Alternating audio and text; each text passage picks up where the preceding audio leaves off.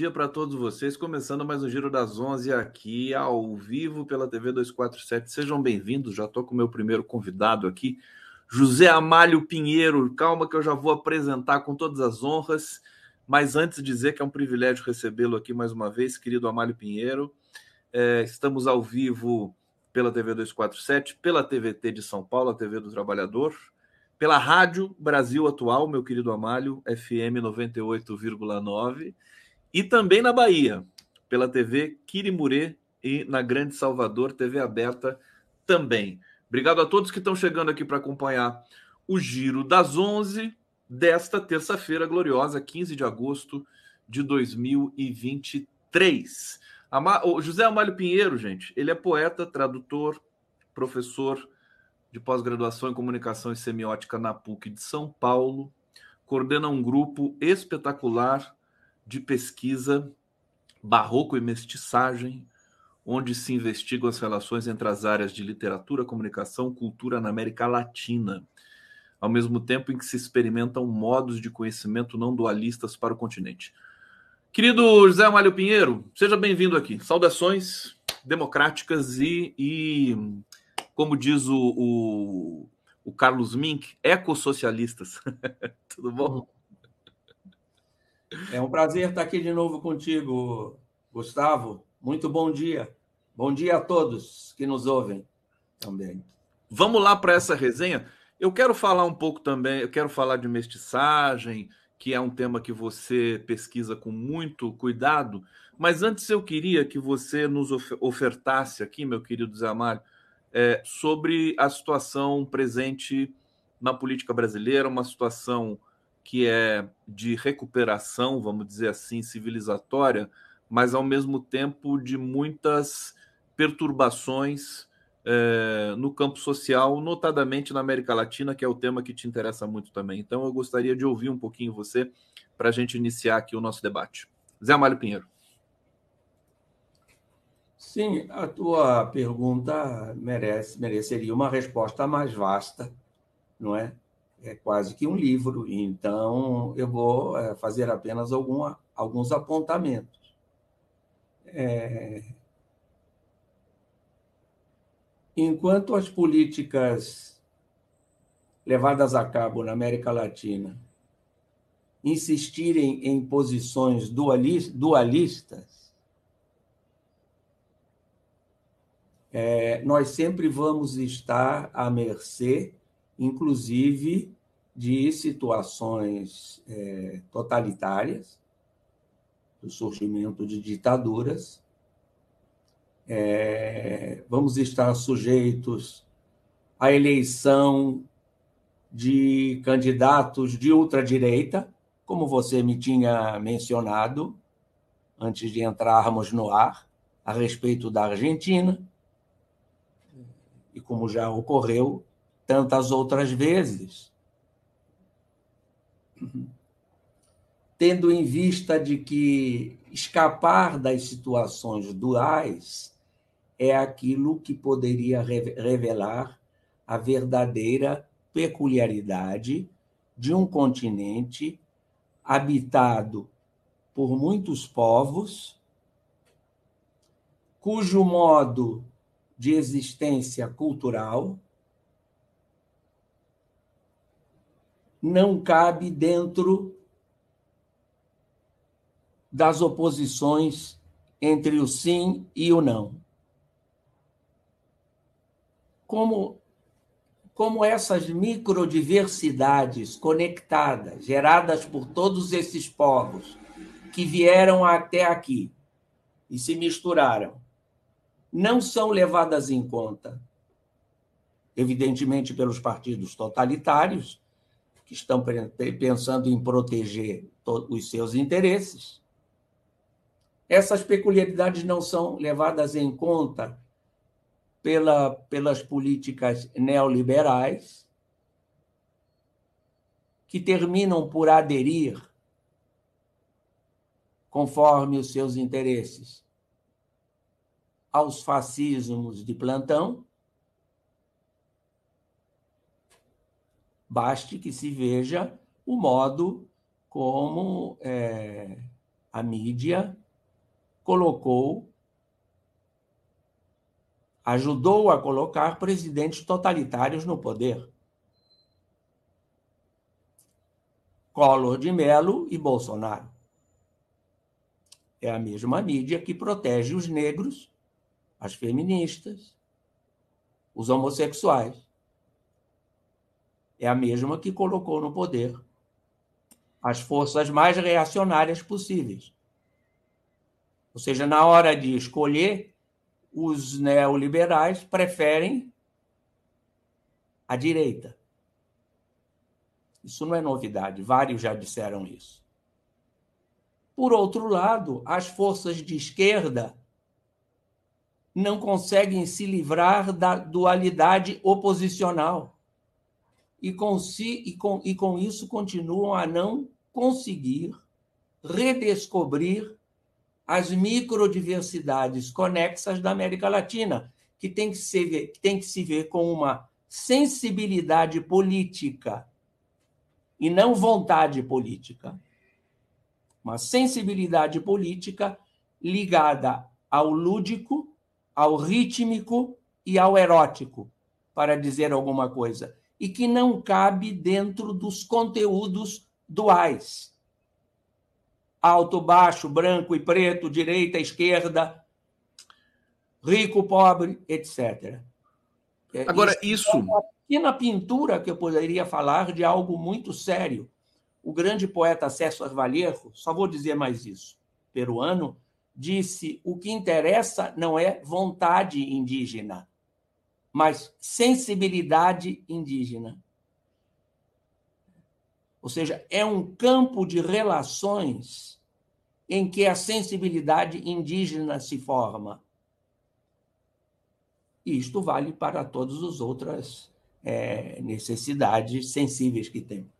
Ou seja, é um, é um terreno complexo, terreno das significações, e eu acredito até, vou colocar uma colher nesse, nesse debate, no lado, no lado linguista de existir, porque a linguagem ela, a, é, ela tem certas características, ela, ela empurra o sujeito para esse universo binário, né?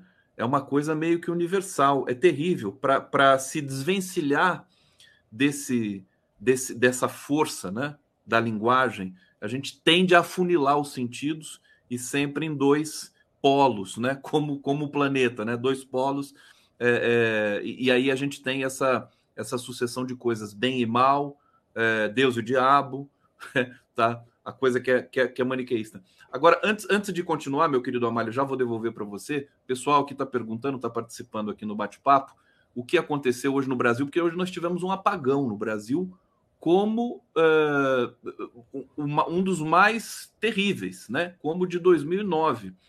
É, aqui no, no, estado de São Paulo, não sei como é que foi, eu vou trazer apenas uma nota aqui. É, a ONS, Operador Nacional do Sistema, informou um problema no Sistema Nacional que levou à interrupção no fornecimento de 16 mil megawatts de carga em estados do Norte e Nordeste do Brasil nesta manhã. Estados do Sul, Sudeste e Centro-Oeste também foram afetados. É, acho que as pessoas ainda estão, os, os, as autoridades estão investigando o que aconteceu. À medida que isso for sendo divulgado, eu vou trazendo aqui para vocês. Amália Pinheiro, deixa eu trazer um, um, o tema é, da Argentina contexto, devidamente contextualizado, quando eu vejo Javier Milei, que é esse candidato à presidência na Argentina, que, que obteve uma vitória expressiva nas primárias, é, ele sendo um ultradireitista, é, ultra radical, né? É, e, e, e, por exemplo, dizendo coisas como ser a favor de, de vender órgãos, né? Você vender um rim é a favor do, de regular esse, esse, essa, essa prática, até de vender crianças. É, ele é um extravagante, ele conversa com o cachorro dele que já morreu. Agora, toda essa esse imaginário tem um apelo, até que você situou aí, que está na ordem também do da libido, enfim, da, da arte, da fantasia. É, tem esse apelo. Não seria a ascensão dessas figuras tipo Bolsonaro, Trump e Javier Milei também o esgarçamento do sentido democrático, quer dizer, as pessoas cansadas já de um sistema que não mais lhes representa, a, ve a velho dilema de 2013, quer dizer, sendo atualizado e reatualizado o tempo todo? Sim, é... seria isso, ou seja, um, um, cansaço de um mundo democrático que não é... não sai deste ramerrão é, mas é, não só isso. Se trata de que as direitas elas apoiam sempre uma manutenção dos costumes fundada no aproveitamento de certos processos psicológicos ocultos e que tem que ver com a conservação dos costumes. Toda, é, todo, toda a abertura da sensibilidade na direção de coisas novas, não duais, e que tem que ver com os elementos rítmicos, é, lúdicos e eróticos, como mencionei, e que justamente é, são os lugares que nos libertam é, dos conteúdos da linguagem é, fáceis, como você mencionou, não é? Essas é, esse, esse lugar do costume é sempre muito bem aproveitado pelas direitas isso termina por satisfazer o que há de mais conservador na sociedade.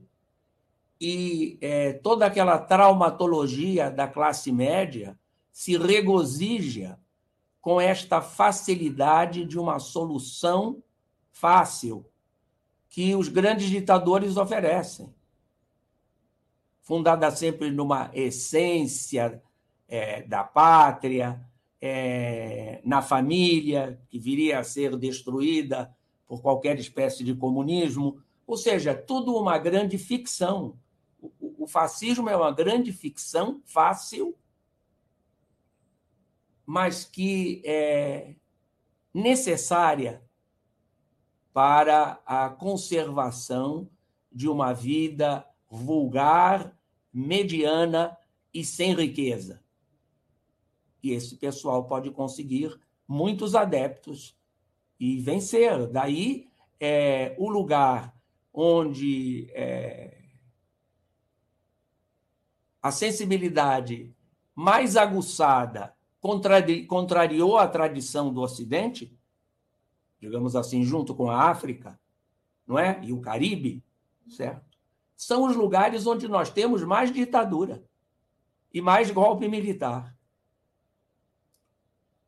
porque o temor do conservadorismo aqui, seja neoliberal, neoliberal é, ou totalitário, é que é, forças da sensibilidade plurais e conexas possam vigorar.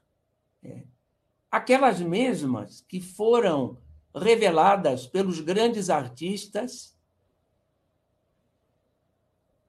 na Revolução é, Russa de 17 e depois na, no período republicano da Espanha.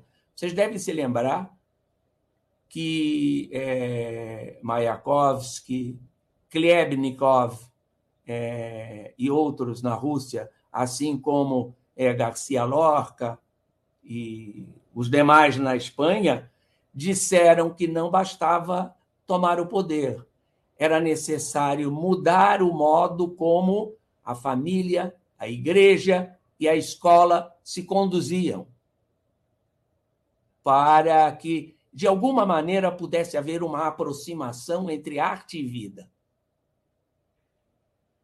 E, desse modo, a linguagem ela passaria a ser usada não com essa fixidez dual, mas ela passaria a ser usada de um modo mais carnavalizante, é, com humor, é, variação, é, etc. E exatamente isto é, re revelaria uma espécie de força política animal da sociedade. É, e, e, esse animal, inclusive, com a pertença da natureza.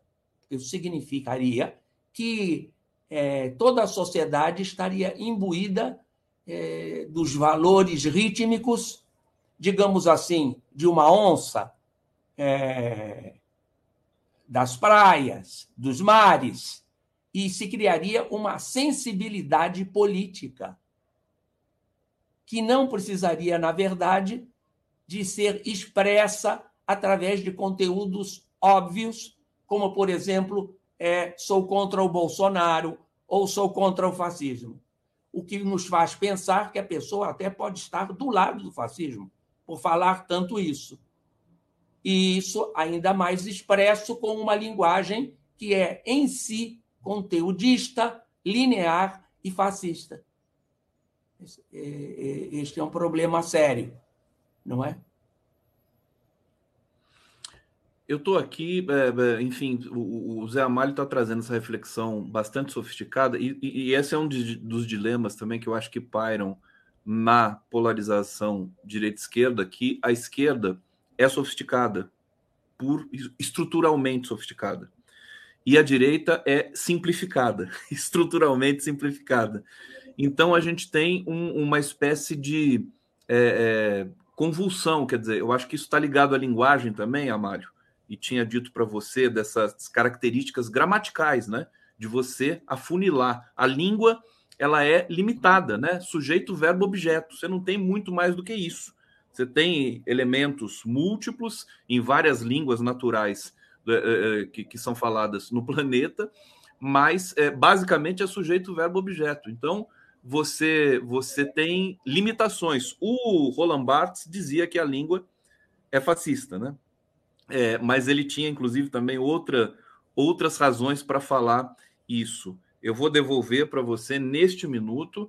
Antes, trazer aqui Ellen Cristina Chaves. Eu estava vendo Patativa da Saré. Olha que incrível ela falar do Patativa da Saré no meio desse debate sobre linguagem e sobre, é, enfim, é, né, quase que instintos e espontaneidade da nossa subjetividade, o Patativa é tudo isso e mais um pouco, né? Dora Rodrigues, vamos todos nos informando na verdadeira comunicação dessa comunidade, a mais notória, a mais verossímil, parabéns, obrigado pelo elogio. Anália Torres, apagão em Belém desde 8h30, e ela diz aqui, apagão, apagão efeito da privatização. Vocês que estão nos assistindo pelo Brasil inteiro, é, podem nos dar aqui parciais notícias, se tem energia no, de onde vocês estão, dizer de onde vocês estão falando, para a gente poder ir atualizando aqui afetivamente essa questão é, para todo o coletivo democrático que nos acompanha. Amália Pinheiro, posso fazer uma pergunta capciosa para você? Claro. a política é mestiça? Deveria ser, mas não é. É, Por que ela você, não é? Você disse aí que, você citando Barthes, disse que a, a língua é fascista, não é? é? A nossa não. A nossa é, ela é mais aglutinante do que flexional, é, por causa da presença é, dos elementos tupinizantes e africanizantes em grande escala. Então, é, nós temos uma quantidade enorme de termos é, que, inclusive, levou o, o Guimarães Rosa, numa entrevista famosa, a dizer: é, Eu, no sertão, tenho à minha disposição todas as línguas possíveis se mesclando. É? Então, isso, isso também foi dito pelo Flusser, não é? num livro dele, Fenomenologia do Brasileiro, é, a gente aqui não precisa querer bancar o moderno, porque isso está nos nomes é, indígenas que aparecem à torta e à direita, e os nomes de origem africana, vindos do Banto, do Quimbundo, do Yorubá, do, do Malê, é, e por aí afora. Então, o que o Barto falou é, não vale para a América Latina. Eu diria que o mesmo ocorre no Caribe e nos outros países da América Latina. Então, enquanto os políticos não tiverem consciência disso, e isso se transforma em poesia, em dança, não é só a língua. A língua aí ela passa a estar ligada a uma musicalidade da voz, a voz que é essa coisa feminina que vem da garganta, não é? Aí está o feminino, numa voz que, que se relaciona com a paisagem. Então, evidentemente que é, os políticos, inclusive os de esquerda, quando acham que pode se resolver alguma coisa, ao invés de falar índio, falar povos originários, não é? Ou então é, insistindo em palavras como resiliência e empoderamento, que ninguém em sã consciência consegue mais aguentar, porque elas já são palavras fascistas, de direita. ah, viraram é de assim. direita? Isso, isso eu não sabia. Que elas estavam ah, dando nos, nos nervos, eu sabia. Sim, porque o fascismo está na linguagem. Então, quando você transforma, quando você tira a mobilidade criativa de um termo, qualquer palavra ela pode se transformar se numa palavra fascista. É, e a gente é agarrado, digamos assim, por ela. E eu não estou falando isso como quem não passou por isso. Quantas vezes na minha vida eu me vi falando uma palavra que já não. Ou seja, ela era inócua, e estava servindo para é, um determinado momento adaptativo. A, a própria um determinado... palavra fascista também entrou nesse circuito, né? Diga de novo, não me entendi. Desculpa, onde. a própria palavra fascista também entrou nesse circuito. Sim, a própria palavra, ou seja, Estado Democrático de Direito Sim. É, também. É, é isso. Porque é uma estrutura flexional linear que forma o modo do cérebro funcionar. Então, você dizer é, o governo de direito é fascista é tão reacionário quanto você dizer um governo de esquerda não é fascista. E o que é. poderíamos dizer, querido Amário? para nos livrar dessa maldição semântica? Sim, isso teria que começar nas escolas, não é? Era preciso ensinar a poética da linguagem. É, eu tive uma professora, foi me orientando, que ela disse que estava percebendo que os filhos, quando fizeram sete anos, estavam perdendo a graça, porque estavam começando a falar parecido com os pais é, e porque aprendiam na escola frases assim como é, o passarinho pousou na árvore. Eram essas as frases ensinadas na escola. E então, essa orientanda minha, a Roti, que infelizmente já morreu, ela começou a criar palavras assim. O, o, o pintacilgo pousou na pocilga. Onde a criança, a partir do jogo sonoro, aprende que o alto está no baixo o limpo está no sujo e ela começa a praticar a relação entre elementos paradoxais e a superação deles através dessa figura de linguagem fundamental para a América Latina, que chama-se o oxímoron, que é você se situar fora das dualidades paradoxais. Então, isso é possível fazer com as criancinhas, é, como não vai ser possível fazer com adultos. É claro que há em certas situações de linguagem que você tem que usar a linguagem burra, mas a outra linguagem, que é a amorosa, ela aparece popularmente. Vejam esta frase que eu vou te dizer agora, do é, Severo Sardui, grande crítico cubano. Quando o falar cubano se agita, há várias línguas, várias civilizações que se expõem e o centro não está em parte alguma. Basta é, você começar a praticar esta proliferação de termos, não é? Matizada e nuançada, que você, é, de alguma maneira, traz algo do poético para a linguagem. Olha que privilégio, eu estou arrepiado aqui a gente ter privilégio de ter uma aula dessas logo pela manhã, abrindo a nossa reflexão. Quer dizer, a qualidade do debate político deste giro das 11 vai ser muito melhor. Eu, eu, eu sabe que impressão que eu tenho? Assim, eu, eu gosto de. Eu, eu tenho meus autores favoritos: Dostoiévski, James Joyce, por incrível que pareça, Shakespeare, é, dos, dos, dos, internacionais, porque nacionais, claro, Guimarães Rosa, Carlos Drummond.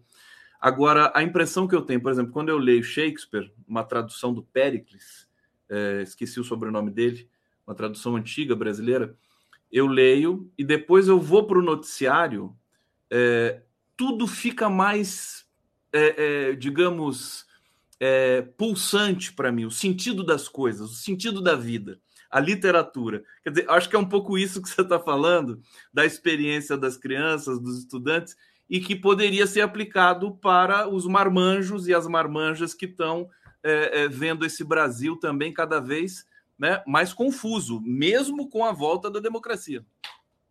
Sem dúvida, sem dúvida. O que você disse está corretíssimo. É que a formação dos políticos, mesmo democrata, mesmo democratas, é tende a ser, é, em alguma medida, de é, recuperação de valores centro-ocidentais que contém, que é, endeusam a ideia de crescimento linear, de progresso, então, e mantém uma estrutura dual. É uma, é uma situação difícil, não é? é tanto que vários autores já se perguntaram por que, que é, não conseguimos superar essa situação. É que ela nunca será superada a, por uma mente governada binariamente. É? E o Brasil e a América Latina, é, de modo fundante, não são binários não é? Eles são talvez mais que ternários. Existe aqui uma espécie de polilógica, não é? Uma, uma lógica múltipla, intercombinada, que fica aquém do aparecimento das regras político-constitucionais. O, Amário, desculpa, eu sou obrigado a dizer que eu estou pensando assim, olha, olha como o pensamento subversivo já vai sendo gestado também diante de um debate dessa natureza, porque nós precisamos desapropriar o governo da nossa mente, né? A nossa mente é governada também, né? Nós precisamos tirar esse governo. Sim, esse governo da mente é colocar o pensamento em crise constantemente. É, e vejam que esse lugar da mobilidade das palavras entre si, do seu jogo, é o lugar da mestiçagem. E, e é o lugar da mediação. É, por isso que o Bruno Latour falou numa entrevista que ele deu quando veio ao Brasil, é, que o Brasil era o lugar da mediação. Não sei como é que as pessoas não veem isso. Sem a mediação, a gente recai numa, em qualquer tipo de ortodoxia fundamentalista. Quer dizer, quando você opta por um lugar que está sendo oprimido, mas você o afirma exageradamente como oprimido e isolado, você termina por praticar um fundamentalismo a partir de quem sofreu. Então, esta, esta é uma contradição grave. E aí você fica é, é, parecido com o opressor, sem o saber achando que está lutando por uma grande verdade e do lado dos oprimidos. Isso está acontecendo demais no mundo inteiro. Olha só, a gente está alongando a nossa percepção hoje aqui, como se fosse um alongamento, né? Eu tô, tô né? Você precisa, você precisa é, é, é colocar em, em prática os sentidos, as codificações para que você possa, para que você saia daquela alienação, né, o Amálio, do noticiário acachapante e totalizante 24 horas por dia, que é o nosso, um pouco o nosso dilema aqui, que nós que somos jornalistas aqui. Olha, só, só trazer a percepção do público aqui, olha que bonito, ó. É, Carlos Eduardo Lessa, como a resposta vem rápido, né? É, papo bom demais, Belo Horizonte. Uh, Ana, Ana Bettini, chorei, que lindo. É, Fernando Bai, Epifania. É, Nanda Sem Graça, Amália Budista? Peraí. Simone Scolaro, também fiz pós-linguística, esse giro está simplesmente o amém. É, Rosane Berti, Conde, que presente ouvir o senhor Amálio Pinheiro nessa manhã. É, Elizabeth Coutinho, aula nota mil, gratidão 247. Ana Maria Mixo, Micho, é, Conde Amalho, sou atriz e sou fascinada com essa conversa. Amalho, a gente vai ter que fazer um programa especial, tá? Porque nós vamos ter que encerrar agora. Foi só um aperitivo para vocês, viu? Só um aperitivo.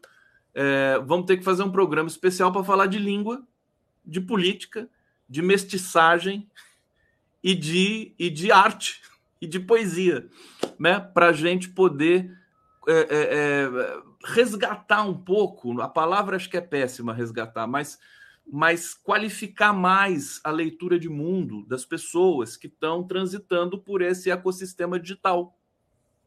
Combinado? Combinado, é, Gustavo. É, muito contente mais uma vez de dialogar contigo. É, e conte comigo, então. É só voltarmos a combinar, tá bom? Um abraço para todos grande que nos ouviram. Foi o maior prazer. Amálio Pinheiro, José Amálio Pinheiro, até muito breve, meu querido. Demais. Vamos na transição aqui do giro.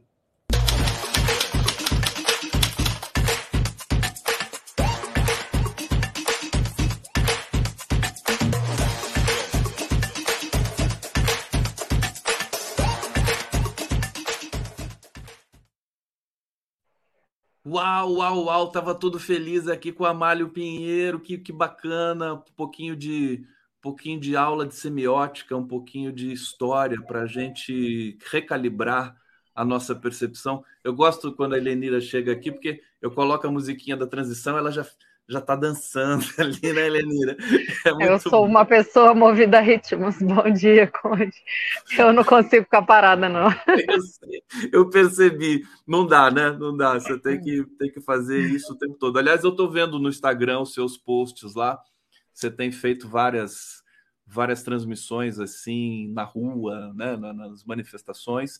Helenira, é, o pessoal ainda está muito aqui aflito com essa questão do, do apagão.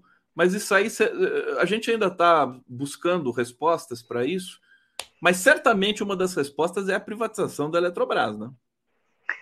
É muito difícil não fazer essa hipótese, né? A gente tinha conseguido alcançar no governo Dilma é, uma, uma estabilidade do fornecimento de energia elétrica no Brasil, luz para todos, ter, fez é, ela chegar em tudo quanto é lugar, e, e é isso, com estabilidade, uma estabilidade para o sistema, garantido para a produção industrial, para os domicílios, para o comércio. E logo depois que acontece a privatização da Eletrobras, acontece isso, não tem como a gente não ter como hipótese principal a probabilidade de ter sido a lógica do lucro estragando alguma coisa que estava funcionando bem para atender a demanda do povo como se diz por aí, ligar Lé com Cré, né? É só ligar Lé com Cré que você percebe que tem alguma coisa muito errada. Inclusive ontem, olha só, deve ter coisa pior ainda nesse, nesse bastidor, né? Ontem o, o, o diretor da Eletrobras pediu demissão. Uh, o, não sei se o cargo é de direção, mas é, é o boss, né? É o CEO lá. O CEO. CEO Agora que é uma empresa privada. Exatamente. É, e hoje você tem esse apagão. É, Elenira, tem, tudo jóia com você? Tudo jóia? Tá, tudo bem. Estou no aeroporto de Brasília. Não fala é, isso para Michele Bolsonaro, porque senão ela fica louca, viu? Ela, ela surta. Você fala para ela assim, tudo jóia, Michele? É, ela... tudo jóia, não pode. Mas vim aqui para participar da, da Marcha das Margaridas, né? Que é um evento muito importante para reunir mais de 100 mil mulheres aqui do campo, das águas e das florestas, e que eu acho que é uma coisa muito importante para o Brasil, né? As mulheres que estão nesse lugar. É a tradicional Marcha das Margaridas? Exatamente, que se chama Marcha das Margaridas por causa da Margarida Alves, que foi uma mulher do campo, que era líder sindicalista e que foi assassinada pelos latifundiários, né?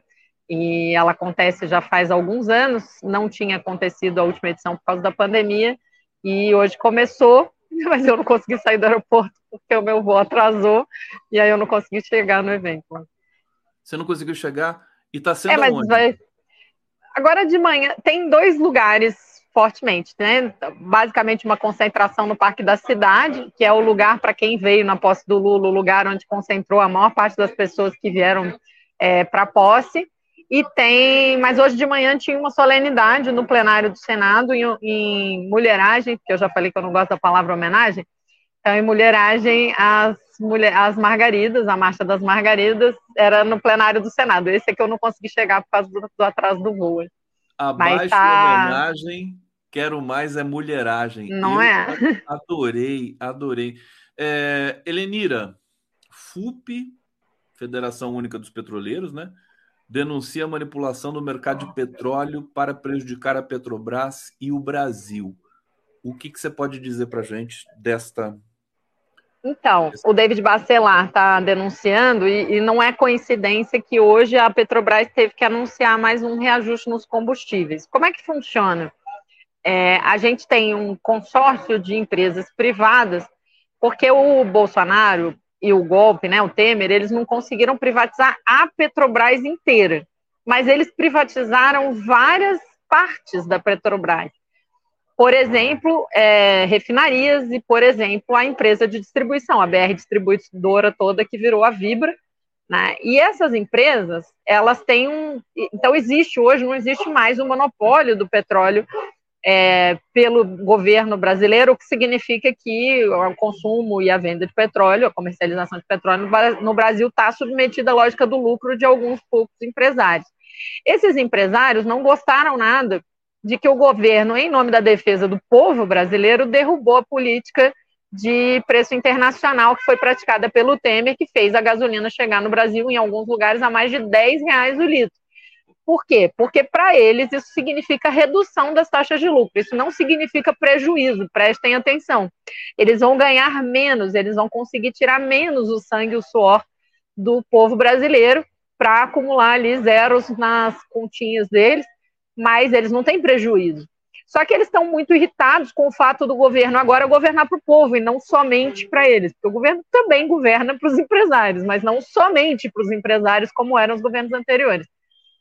Então é por isso que a, a, eles estão fazendo um tipo de protesto, e aí é um protesto que é ilegal, né? Isso é proibido, onde você faz controle de estoque, ou seja, você libera menos mercadoria do que você tem para formar, para forçar uma lei de oferta e demanda, entre muitas aspas, né? Manipular essa lei e fazer o preço ser obrigado a aumentar. Isso sempre foi feito pela OPEP, né? Pela Organização dos Estados é, produtores de petróleo, e isso é uma tática que a burguesia já usou muitas vezes. Eu estava ontem vendo um documentário sobre a deposição do Allende no Chile, e uma das coisas que eles fizeram foi isso: é forçar um, a falta de mercadoria para criar instabilidade no governo. Fizeram isso com o governo venezuelano não faz muito tempo. O que acontece é que o governo brasileiro está colocando a capacidade de refino e distribuição da Petrobras praticamente no seu máximo, e como o governo Bolsonaro e o governo Temer desmontaram uma parte dessa estrutura que pertencia à Petrobras e entregaram para a iniciativa privada, eles já têm uma capacidade de formar e manipular uma pressão sobre o mercado. E o que, que eles querem fazer? Eles querem fazer o governo ser obrigado a aumentar o preço e depois dizer que a derrubada da, da política de preço, na verdade, é falha, e aí tentar ganhar a opinião pública para voltar àquela política de preços absurda de extorsão que eles praticavam antes.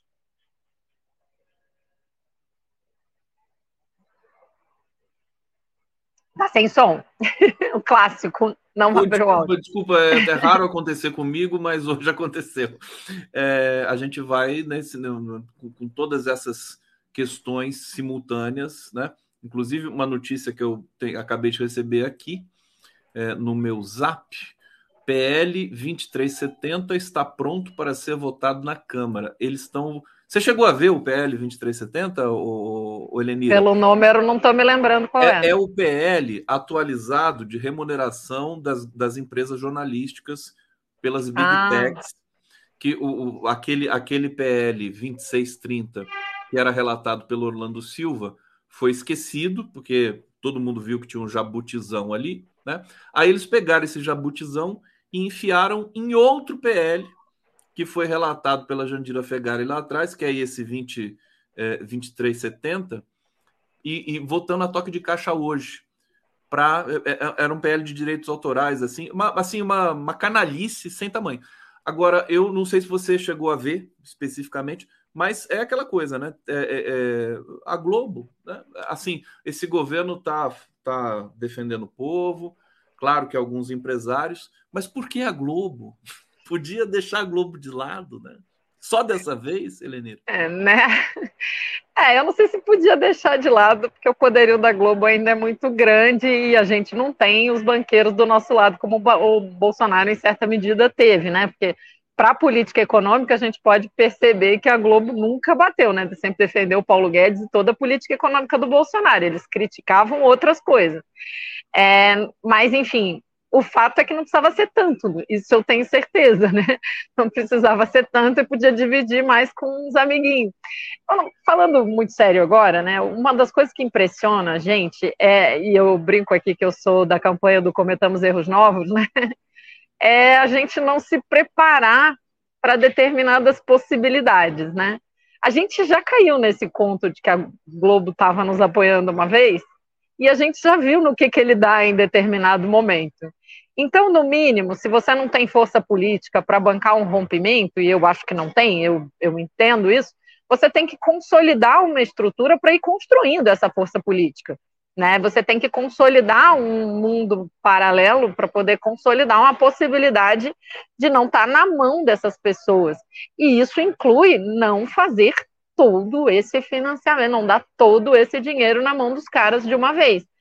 É, você negociar, você criar pressões, você né, criar situações em que você garanta um mínimo de compromisso com determinadas questões. Mas, enfim, se tem uma coisa complicada né, no nosso governo, é a política de comunicação, em vários aspectos, né? Esse é um deles. Vários aspectos. Ô, Elineiro, onde é que eu assino o documento, o manifesto? é, cometamos erros novos. Porque eu não sou é? Inclusive na, sua, na própria vida pessoal nossa. Né? Eu, eu, eu quero erros novos, problemas novos, não aqueles de sempre. É muita falta de imaginação. Agora, sinceramente, só, só problematizar aqui mais um pouco essa questão da comunicação, é, as mídias democráticas, né, que, que são consolidadas, mas que têm lá suas fragilidades, sobretudo diante de gigantes como Google e Globo, né? Nós estamos aqui no meio desses monstros, né? É, nós que fomos tão importantes, tão decisivos para a reversão daquele processo de ódio e de mentira, sequer somos convidados para conversar sobre esse tema.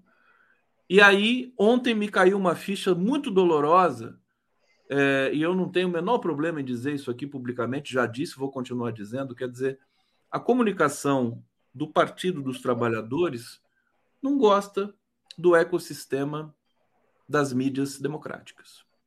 Ponto. Helenira. É, eu, eu não sei se eu diria que não gosta, mas a, a questão para mim é, é ficar observando e, de novo, cometemos erros novos, gente. A gente precisa criar uma estrutura é, em que a gente saiba quem está do nosso lado, que a gente saiba. A gente é negacionista na comunicação, isso, isso me irrita profundamente. É, é, esse talvez seja o aspecto que mais me irrita.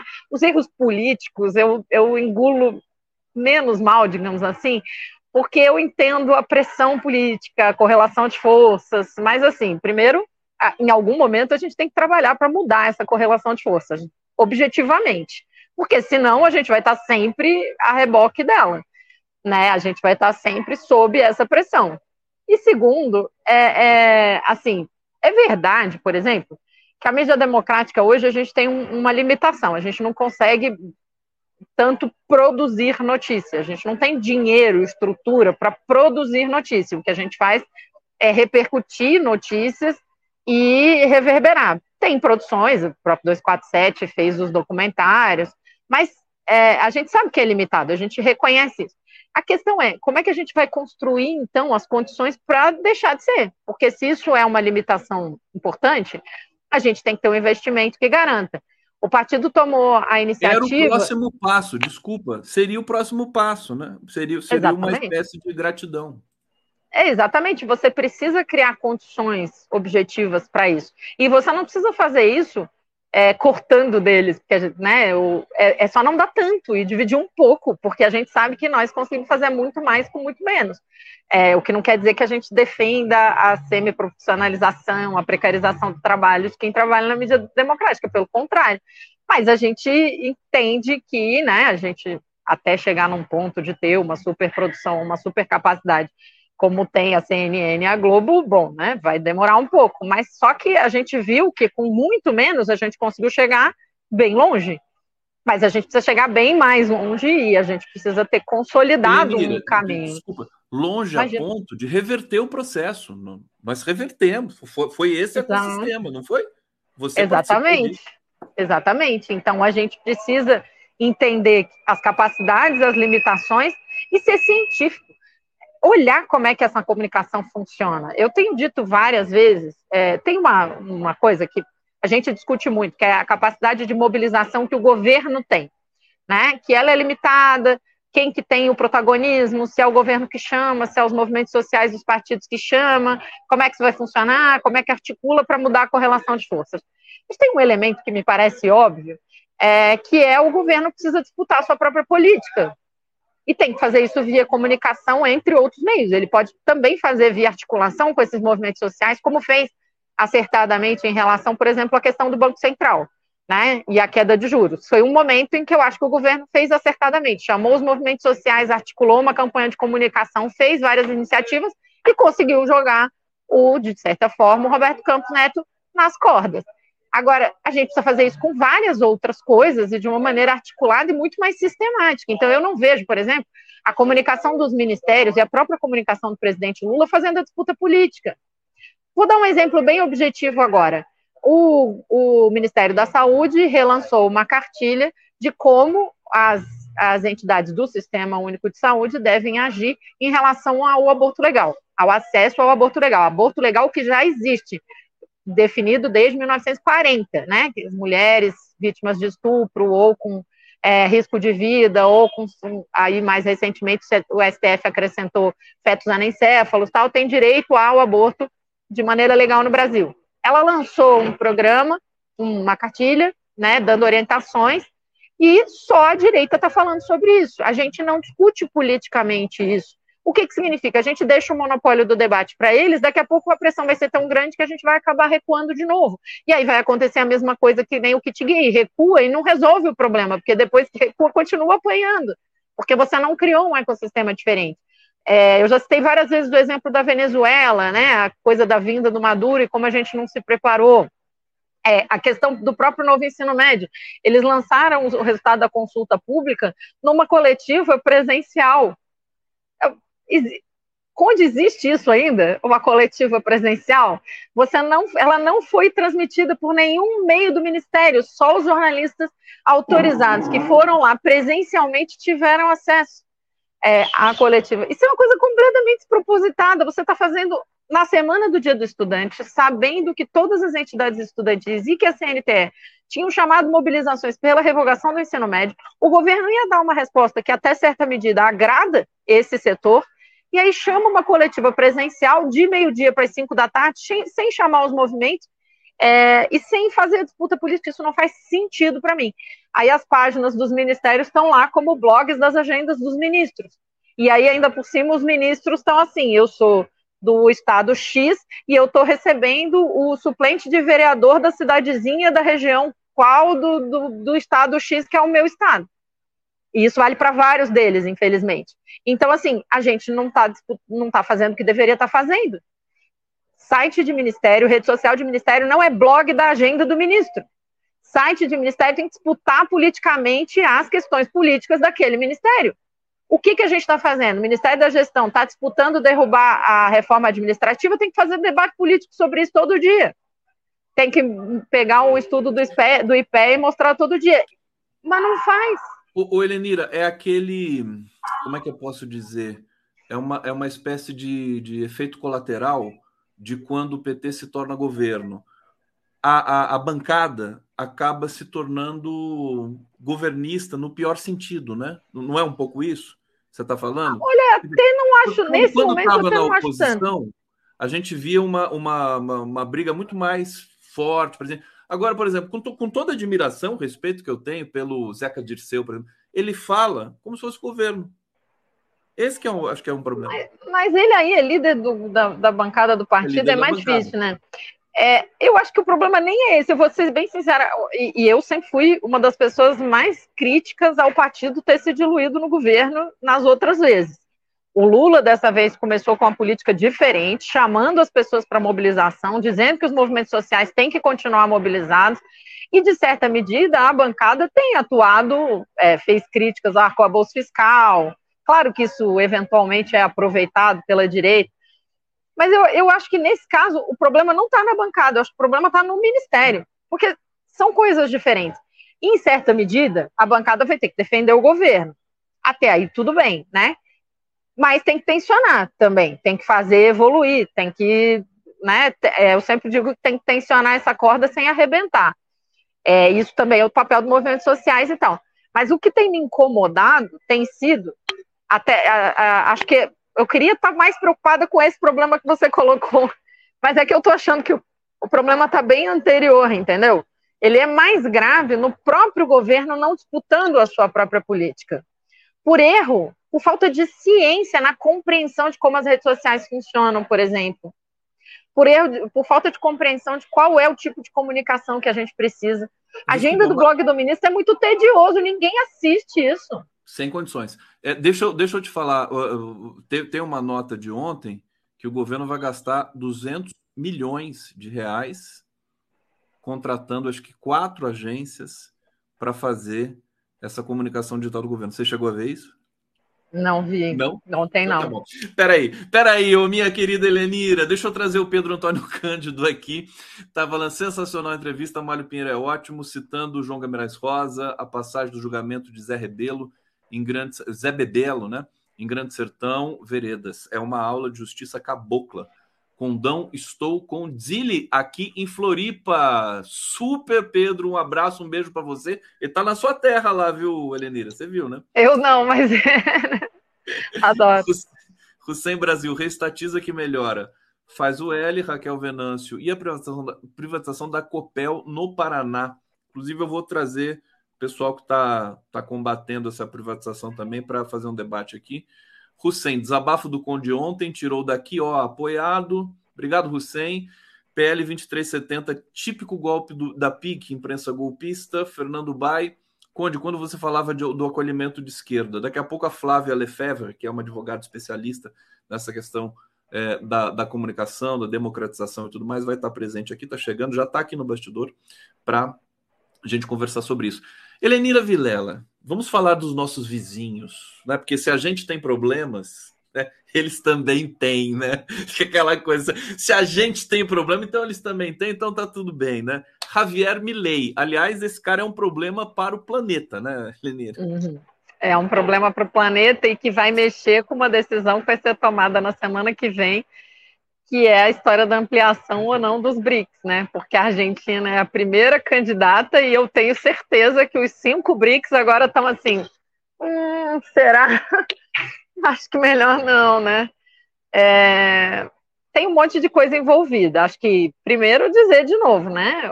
Toda a ascensão do fascismo e do neonazismo no Brasil é resultado da crise orgânica do capitalismo. Então, a Argentina não.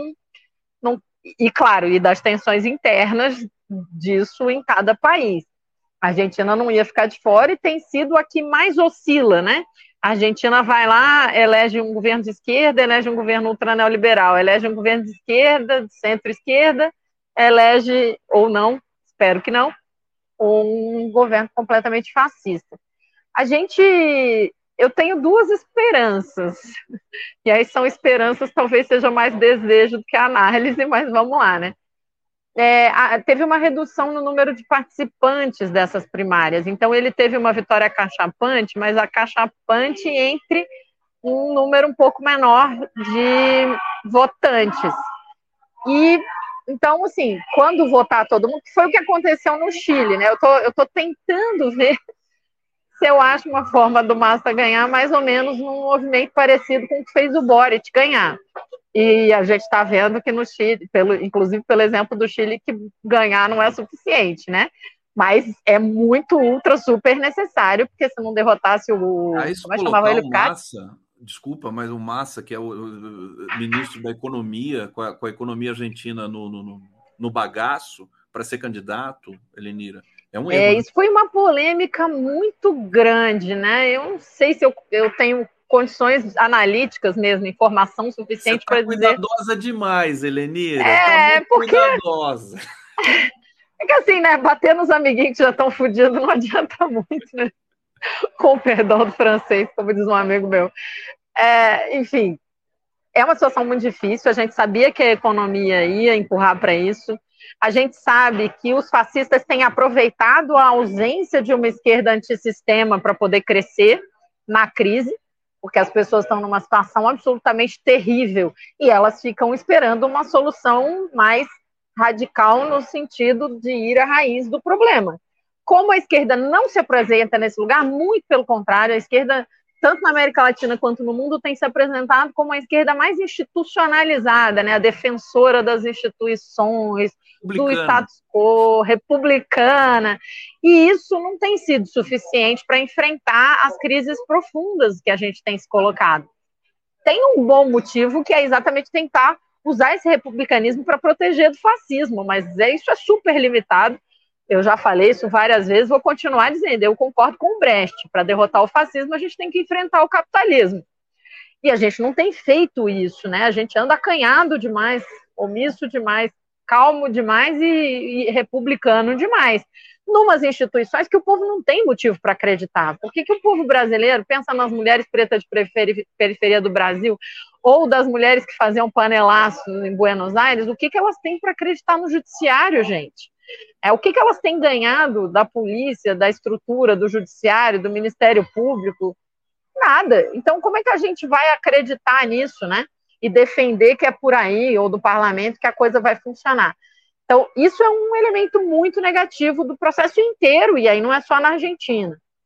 Agora, nas minhas esperanças, além do fato de que eu acho que é possível a gente articular uma, uma, uma mobilização que envolva, inclusive, democratas moderados, é, em que você tenha ampliado o espectro de votantes e aí consiga ganhar. A outra possibilidade é entender que você tem mais chance de articular, porque as posições deles são muito extremistas, muito fundamentalistas.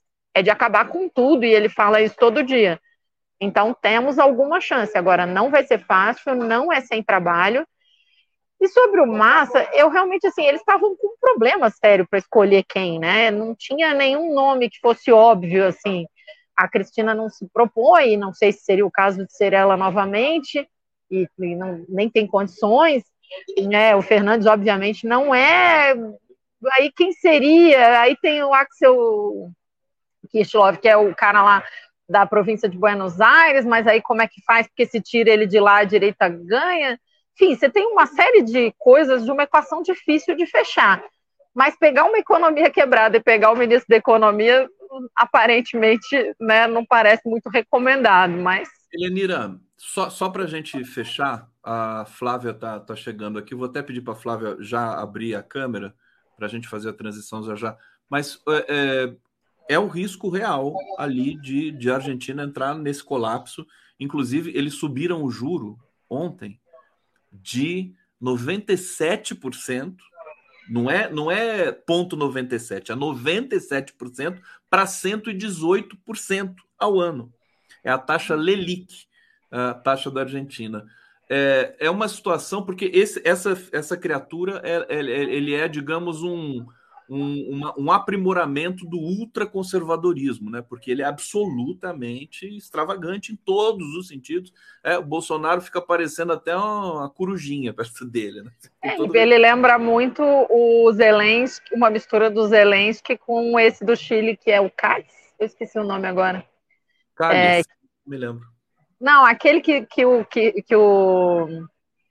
Ah, meu Deus, que a gente derrotou lá é, no Chile que era também uma figura que defendia o Hitler claramente, assim, abertamente. O que, que perdeu para o Boric, né? Que perdeu para o Boric, é. Esqueci. É, alguém Sebastian. lembra aqui para gente, mas Esqueci. agora não está chegando. É, me deu um branco. Aí, o que... Ele é muito estriônico, como tudo, como todos eles são, né? Ele lembra muito essa figura. E se ganhar é um risco terrível. Mas o que a gente tem visto é que a América Latina tem sido um lugar de enfrentamento, né? Olha o que está acontecendo na eleição do Equador é, com gente sendo assassinado, o candidato a presidente sendo assassinado, mas com enfrentamento. Então a gente tem é, direita e centro, extrema direita e centro se enfrentando. Cássio, isso, obrigado, Inácio. E extrema direita e centro se enfrentando, centro, centro-esquerda, e tem dado, vai lá, vem cá, né? Ganha, no caso da Argentina, ganhou um super ultra neoliberal, perdeu para alguém de centro-esquerda, agora tem chance de ser um fascista e daqui a pouco pode ser outra coisa. Na Bolívia foi e veio, no Peru o enfrentamento está acontecendo. Então, a gente percebe que instabilidade é o nome da América Latina desse ponto de vista no momento. Nesse momento, vamos torcer para a gente poder codificar isso corretamente do ponto de vista diplomático, poder contribuir de alguma maneira, né? Porque, pelo que eu li, o, o, o governo, enfim, está tá com tantas questões no horizonte que quase que aborta a leitura Agora, desses Eu sei que está terminando, mas só uma frase. Agora, ainda com esse tamanho de taxa de juros, ela não é, em termos reais, maior do que a do Brasil, que é coisa não é mais é absurda. em termos Ô, reais, né? Porque lá a inflação está explodindo. Enquanto estamos aqui, apagão no norte e nordeste inteiros, segundo o Salomão Cavalcante. Mas de é, novo? ou, ou é uma continuação, será? Será que é, é de novo? Pois é, tem que ver se essa mensagem, porque ele está ele tá insistentemente aqui no bate-papo. Eu já vou checar e a gente vai, vai para a transição. Elenira, um beijo grande, boa marcha para você. Vai, vai participar ainda da marcha? Vou, vou. Tem, a marcha mesmo é amanhã, né? A marcha tá. em si é amanhã. Então, a gente vai se falando. E agora, provavelmente, a gente vai ficar mais nas terças-feiras, né? Avisar o pessoal, porque segunda ficou possível. Mais as terças. Pois é, Vamos ficar nas terças. Tá bom. Um tá beijo, Alenira. Beijo, gente.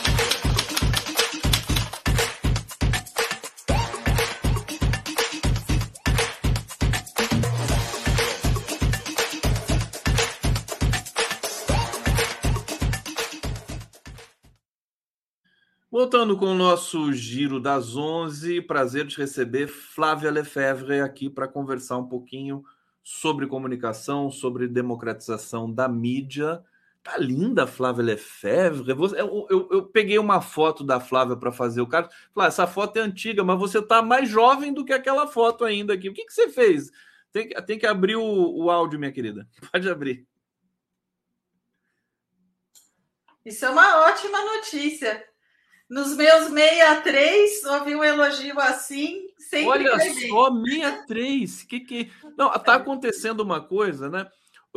A gente está chamando o ex-ministro da Suprema Corte Argentina para falar do Milei e é o Zaffaroni. Ele está com 83. Parece que tem 70. Nem isso. É. O Lula tá lá, né, pulando para cima o e para baixo. O Lula tá mil, né? Você está ótimo. Espero que seja é, uma boa notícia no sentido é, político também da nossa dimensão. Gente, eu vou apresentar para vocês a Flávia. Flávia Lefebvre Guimarães, advogada especializada em direito do consumidor, telecomunicações, direitos digitais, mestre em processo civil pela PUC de São Paulo. Ela é integrante da Coalizão Direitos na Rede, consultora associada do Instituto NUPEF, Núcleo de Pesquisas, Estudos e Formação e membro do Conselho Consultivo do Centro de Estudos da Mídia Alternativa Barão de Tararé, nosso querido Altamiro Borges. Está correto, Flávia? Está corretíssimo. É, eu gostaria de destacar que eu integrei, porque eu acho que essa é uma informação importante, É, bom, primeiro, boa tarde a todas e todos e muito obrigada pelo convite, né, para falar de um assunto que é tão importante. Mas gostaria de, de assim, destacar que eu fui representante do terceiro setor no Comitê Gestor da Internet no Brasil de 2014 até 2020, né, e que continuo acompanhando muito de perto a, a atividade do, do CGI e convido a todos, né, que acompanhem de perto o trabalho do CGI. Inclusive, já de início, queria, tendo em vista o qual vai ser o tema da nossa conversa hoje, é, já fazer uma indicação aqui, porque o Comitê Gestor da Internet, que é um órgão multissetorial encarregado de definir diretrizes né, para o desenvolvimento e uso da internet no Brasil, tem cama, câmaras temáticas e tem uma câmara sobre conteúdos e bens culturais. E eles fizeram esse ano um relatório muito importante sobre remuneração do jornalismo, é, coordenado pelo professor Rafael Evangelista, que tem assento no CGI representando a academia, e que aprofunda né, é, temas que é, vão ser atropelados aí é, caso esse PL seja aprovado do jeito que ele está proposto. É, o, o, o, projeto não, mas os, os dois artigos que dizem respeito à remuneração de jornalismo, né? Perfeitamente. Olha, só dar um, um toque aqui para todo mundo que está nos assistindo. Disseram aqui que a questão do apagão já foi resolvida no Norte e Nordeste. É, vamos continuar checando e dando parciais para vocês aqui desse, enfim, desse, desse acontecimento que assustou todo mundo hoje no Brasil. É, e que tem questões também políticas a serem também deslindadas sobre essa questão. É, Flávia, não quero perder tempo, quero ir diretíssimo ao assunto com você. Você tuitou é, ontem, né? Governo Lula oficial está prestes a pôr em alto risco a democratização das comunicações. A aprovação do PL 2370 é uma armadilha que determinará os rumos da sustentabilidade do jornalismo e da radiodifusão é uma thread que você fez aqui no Twitter, né? Mas eu vou parar por aqui e pedir para você explicar para a gente por que, que é uma armadilha. O primeiro, né, Conde, que eu acho muito ruim que a gente esteja nesse momento discutindo regulação de plataformas, remuneração de jornalismo, passando por cima de um tema que a sociedade civil é, vem insistindo há tantos anos, que é a regulação da mídia né? E que o governo é, do PT, infelizmente, como já admitiu o presidente Lula, né, errou em não dar devida importância para esse tema, né, para esse assunto, a regulação da mídia. A gente hoje falar em remuneração de plataformas da forma como está proposto, privilegiando né, a, a, a, a, mídia hegemônica, os, os, grandes radiodifusores, os grandes jornais, né?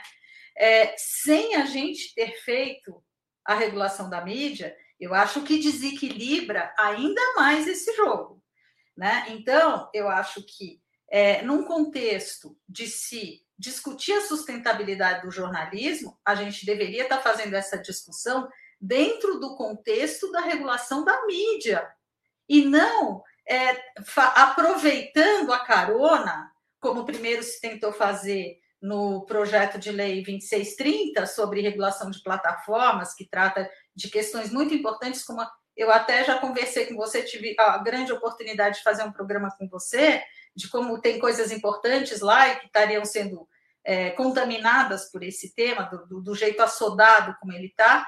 E agora, como não colou né, lá no 2630, aproveitaram esse projeto de lei, o 2370, que é um projeto de lei cujo objetivo é fazer uma atualização importante de ser feita, né, da lei de direitos autorais, que não contempla essa questão da internet e que, de fato, põe em situação de, de, de vulnerabilidade, de prejuízo, milhares de artistas. Isso não, é, não há dúvida nenhuma a respeito disso. Agora, o que, que a sustentabilidade do jornalismo tem que estar tá enfiada num projeto de lei que originalmente não dizia nada a respeito a isso?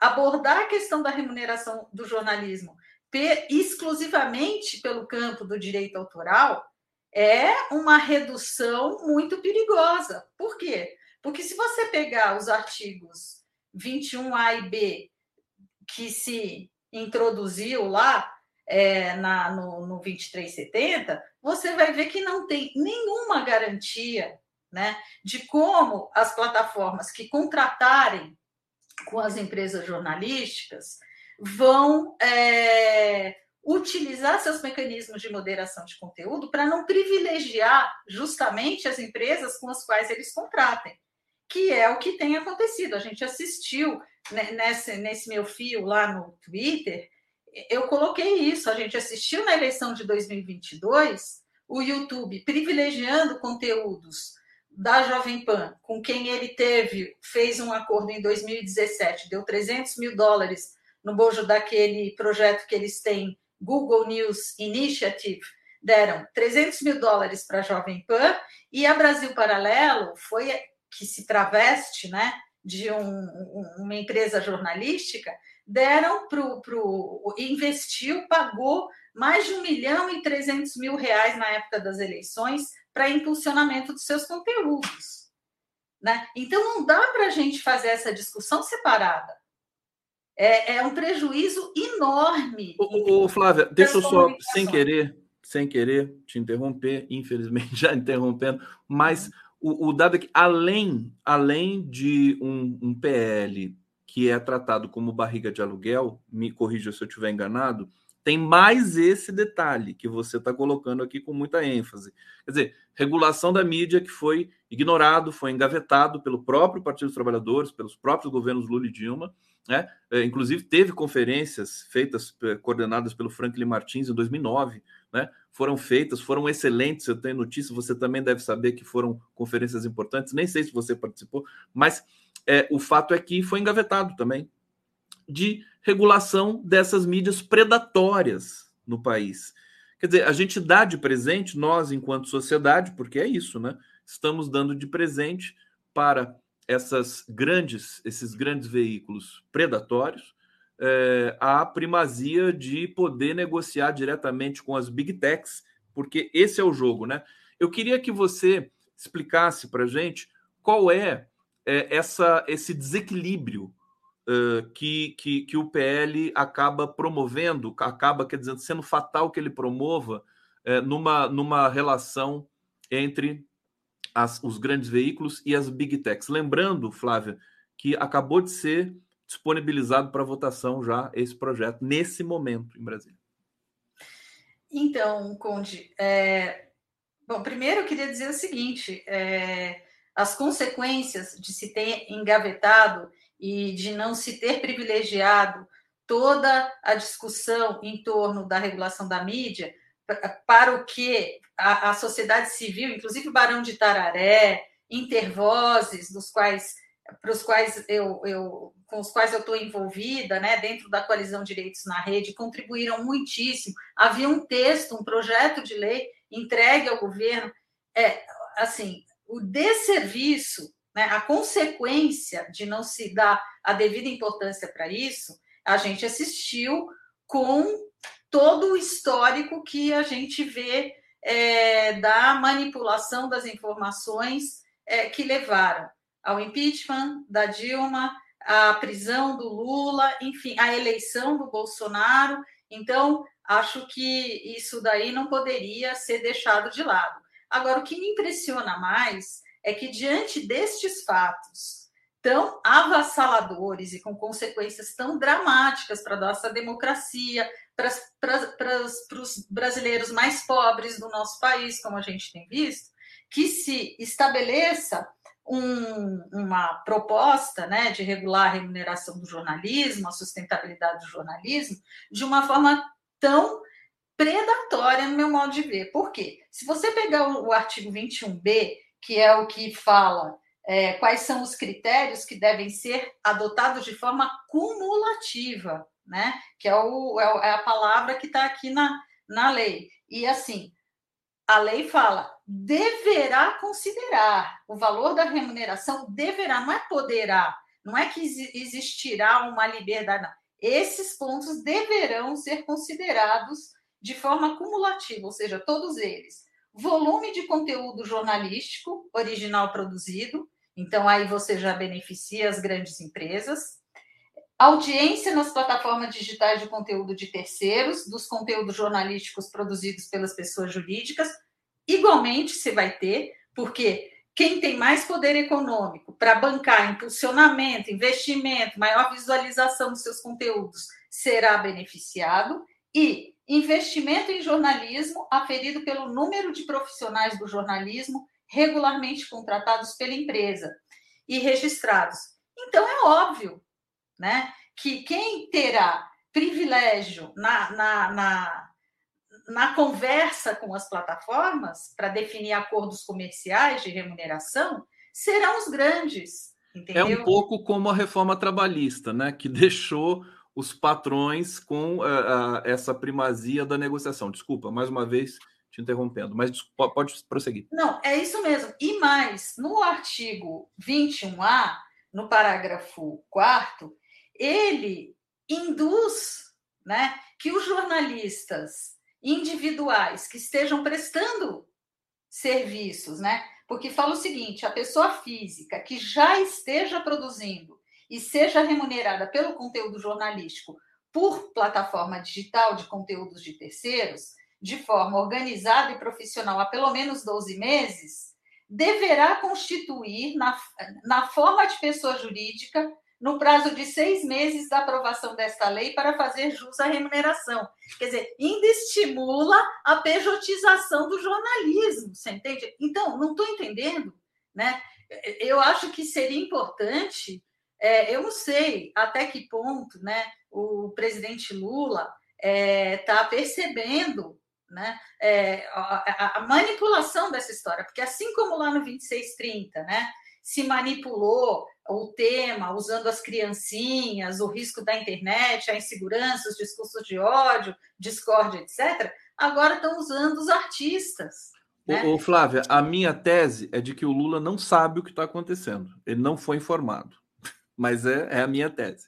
Porque, porque se ele soubesse, sabendo como ele opera, ele, ele iria querer mais debate, pelo menos, né? Sim, inclusive porque, Conde, nos países onde é, leis semelhantes foram aprovadas, como no caso da Austrália, que todo mundo, especialmente a Globo, né, divulga como se fosse um caso de sucesso, é, se você pegar o relatório do CGI, é, que fez uma avaliação profunda a respeito de tudo. Esse relatório está disponível no site cgi.br. Eu recomendo que quem se interesse por, pelo tema pegue esse relatório e aprofunde os seus entendimentos, que tem notícia a respeito das experiências na Austrália, nos Estados Unidos, no Canadá. E na Austrália, onde se diz que é um sucesso, né, eu até anotei aqui para nossa conversa, as críticas foi, foram as seguintes: o código cria uma simetria de poder entre empresas de jornalismo, dividindo-as é, com acordo e as sem acordo, ou seja, aquilo que eu estava falando. Se eu sou uma empresinha pequena, né, que não preencho esses requisitos aqui, não consigo fazer um acordo com o YouTube, por exemplo, né, é, não vou ter acordo. É, o meu conteúdo vai ter menos visualização, vai sofrer algum tipo de discriminação no, na, na, moderação de conteúdo, nos, no, no, nos sistemas algorítmicos de remuneração, de aumento de ou redução de visualização. Isso está ignorado aqui nessa, nessa, nessa proposta de lei, né? E que deveria necessariamente estar contemplado por conta de todos os problemas que que a gente já tem enfrentado por conta disso, né? Depois, outra crítica: a falta de transparência em relação ao conteúdo dos acordos dificulta ou mesmo impossibilita avaliar, avaliar se a lei alcançou seus objetivos. A gente sabe que a transparência não é a pérola das grandes plataformas. Tanto assim que lá no PL 2630 o principal aspecto de regulação das plataformas é ampliar a transparência na sua atividade de moderação de conteúdos. Então, a gente aprovar isso daqui sem ter garantia de transparência com relação a esses acordos, e esse projeto de lei não garante né, a devida transparência, vai ser um problema também. Outra crítica: o código deveria obrigar as empresas que recebem recursos a investi-los em jornalismo de interesse público. Por quê? É, vamos supor, a Record, essas, é, esses canais de televisão que ficam divulgando programas policialescos, etc. E tal. Cadê a garantia de que é, o que se auferir de receita, de que as empresas jornalísticas auferirem de receita, vão, de alguma maneira, ter um compromisso com o interesse público? Porque, assim, porque hoje elas não têm. Sendo que nunca tiveram. Pois é. Por isso a gente precisa da regulação da mídia. Por isso que eu estou te falando que essa discussão ela não podia ser tratada como um apêndice. Ela não é um apêndice, sabe? Ela, ela, ela até é um apêndice, mas dentro de um, conte de um outro contexto. Não no contexto da discussão dos direitos autorais, mas no contexto da regulação da mídia. E essa é uma demanda que a sociedade tem há muito tempo e que este governo, né, até por promessa do presidente Lula, não poderia desprezar. Então, e, e, e assim, atribuir né, essas garantias para essas grandes empresas sem a regulação da mídia. Por isso que eu falo que tem esse desequilíbrio, entendeu? É um desequilíbrio e, francamente, para não usar a palavra vergonha, quer dizer, porque são erros que são. A Helenira Vilela estava dizendo aqui, por erros novos, não pelos mesmos erros, né? Quero, quero cometer erros novos. Eu vou para o bate-papo aqui, Flávia. Aliás, que privilégio ouvir a Flávia. Eu quero agradecer antes de. de né, a gente tem mais um, um, bloco aqui, mas é importantíssimo te ouvir nesse momento. Acho que você tem de ser muito ouvida nas próximas 48 horas. É, para quem sabe, né? Eu acho muito difícil, quer dizer, porque eles tratoraram tudo, eles vão aprovar isso assim, ó, rapidinho. Foi, foi muito, digamos, da parte do Arthur Lira, né? Foi, é, foi no apagar das luzes, né? Que é para não dar tempo de discutir nada. O Hussein está dizendo aqui: vamos pressionar políticos do PT e da base também. É, aqui, Renato Queiroz, apagão já resolvido. Inclusive, temos uma notícia aqui, está na manchete do nosso portal 247. Alckmin diz que o governo atuou rápido e que em poucas horas o abastecimento de energia estará normalizado, que é, tem algumas regiões que ainda não está normaliz, normalizado. Pércio Barros, há algo de sistemático nos erros estruturais do PT. Negar isso é desonestidade. Cometamos erros novos, está aqui, por, por erros novos. É, Hussein Brasil, alguma chance do Senado não aprovar o PL 2370? Eu acho que há, mas a, a Flávia vai comentar aqui na sequência. João Batista Soares, estão escondendo a verdade para o Lula, está sendo mal assessorado. Pandora Estúdio, o plano é impossibilitar o crescimento das mídias jornalísticas menores é, tem a chance do Senado, que tem sido, inclusive, né, uma espécie de é, é anteparo para certas extravagâncias da Câmara, mas a chance, eu acho que ela se torna proporcionalmente menor, porque são interesses das grandes veículos que estão ali impregnados também no Senado. E, e, e o Partido dos Trabalhadores endossou essa, esse projeto, né? O que, que você acha, Flávia? Então, é, eu queria, assim, eu não sei, né, o que, que vai acontecer no Senado, mas quero dizer o seguinte: a coalizão Direitos na Rede, que congrega mais de 53 entidades da sociedade civil e mais entidades, associações de, ligadas ao jornalismo, fizeram uma carta, né? E essa carta está aberta para mais assinaturas no site da, da coalizão, né? Que é Direitos na Rede .org.br dizendo o seguinte: olha, ok, a gente precisa discutir isso, mas dessa maneira não, falta muita discussão, falta aprofundamento, falta tra tratar isso no contexto da, da, da regulação da mídia. Então, é, eu acho que terá uma pressão, ainda que se passe o rolo compressor aí na Câmara, né? E a gente, infelizmente, a gente tem uma configuração é, de pesos, né? É, de centro, direita, esquerda, e a esquerda e centro-esquerda estão bem tímidas né, na composição da Câmara hoje, mas a gente tem que é, ampliar a pressão popular, porque a consequência de se aprovar isso daqui dessa forma soldada e, e, e, e superficial vai ser muito ruim, é um tiro no pé da esquerda, entendeu? É... Não só da esquerda, mas da própria da, do próprio ecossistema, que querendo ou não, Flávia, queria que você falasse também disso. O, o, o, o Google, né, com todos os males que ele promove, esse, nesse quesito de, de, de democratizar as vozes de uma sociedade, isso aconteceu. Sim. Querendo ou não. Desculpa, Sim. mais uma vez. É, então, é, quando é, a gente é, fez críticas né, ao PL 2630, por conta de dois aspectos, que eram esse, essa forma de regular a remuneração do, do, do jornalismo, e aquela imunidade parlamentar que continua lá, pelo menos pelo que a gente tem notícia, é, uma das críticas é, é, é justamente essa.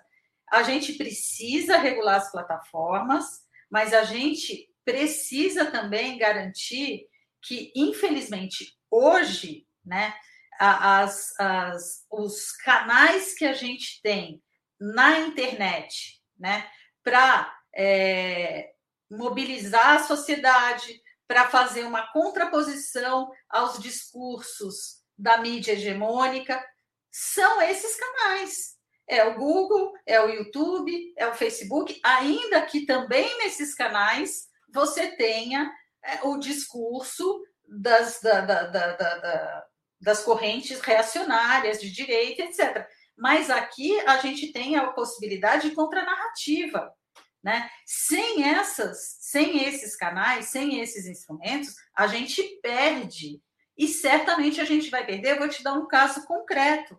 Em 2017, o Google anunciou que ele faria uma mudança na calibração dos seus algoritmos, algoritmos no mecanismo de busca, busca para rebaixar é, notícias que, que significassem teorias da conspiração e, e notícias de baixa qualidade. Qual foi a consequência disso? Né? A consequência foi a seguinte: aqui no Brasil nós não fizemos estudos, mas nos Estados Unidos nós fizemos. Lá no meu blog eu tenho um artigo dando os números todos de levantamento. As, a, os sites, os canais de esquerda progressistas tiveram uma redução no acesso absurdo. E é o que vai acontecer na hora que os grandes canais, né, que os grandes radiodifusores, as grandes empresas jornalísticas fizerem acordos com, com, com essas empresas. Ou pior, como está acontecendo no Canadá. É, no Canadá, o Facebook, por exemplo, parou de é, colocar notícias no feed é, dos, dos, das contas ativas do Facebook. Empobreceu as redes também, né? Exatamente. E aí o que acontece? Quando a pessoa não tem como acessar notícias no Facebook, e aí é um outro assunto, né? Que aqui no Brasil é, a, por, por, uma questão de uma questão ilegal que a gente tem até um processo lá no Ministério da Justiça, a gente, coalizão Direitos na Rede, né, discutindo sobre isso, mas não vou entrar aqui para a gente não perder tempo. É, a grande parte das pessoas se informa e vê notícia na internet, no Facebook, entendeu? Então, na hora que o Facebook não fizer mais isso, não que eu ache bom do jeito que ele faz, a gente tem críticas e tal, justamente porque não existe é, um equilíbrio, né? É, e um critério democrático em o que, que recebe mais ou menos é, visualização, impulsionamento, etc. Mas a hora que as pessoas não tiverem mais esses canais, para onde que elas vão? O que, que resta? Resta a televisão, né? Televisão, e os radiodifusores. E a gente volta a ficar dependentes das narrativas daqueles que dominam esses meios. Que vamos Olha, dizer Flávia... que não são lá muito progressistas. Claro. É, olha, Flávia, mais do que necessária nesse momento para o Brasil ouvir. Eu coloquei o, o link do teu blog aqui no bate-papo, recomendo a todos. É um blog, tá lindo o seu site, hein? Parabéns, está muito bonito, Obrigada. muito navegável, clicável. E, e, te agradecer demais, Flávia. É, é, é, aguarde, porque nós vamos te chamar com urgência nesses próximos. Aliás, amanhã nós já estamos combinados de, de conversar também mais profundamente sobre isso, às oito da noite. É, e por hora eu te agradeço muitíssimo, obrigado, inclusive, por essa elegância, por essa. Né, de, de, falar tecnicamente desse tema sem. É, como eu, eu, fico indignado né, e sou tomado por um tom de indignação. Você traz, é claro que a gente percebe que tem também aí um, uma questão de indignação, mas com muita elegância. Flávia Lefebvre, obrigado. Eu que agradeço, Conde. Um abraço a todas e todos, a você também. Super obrigada.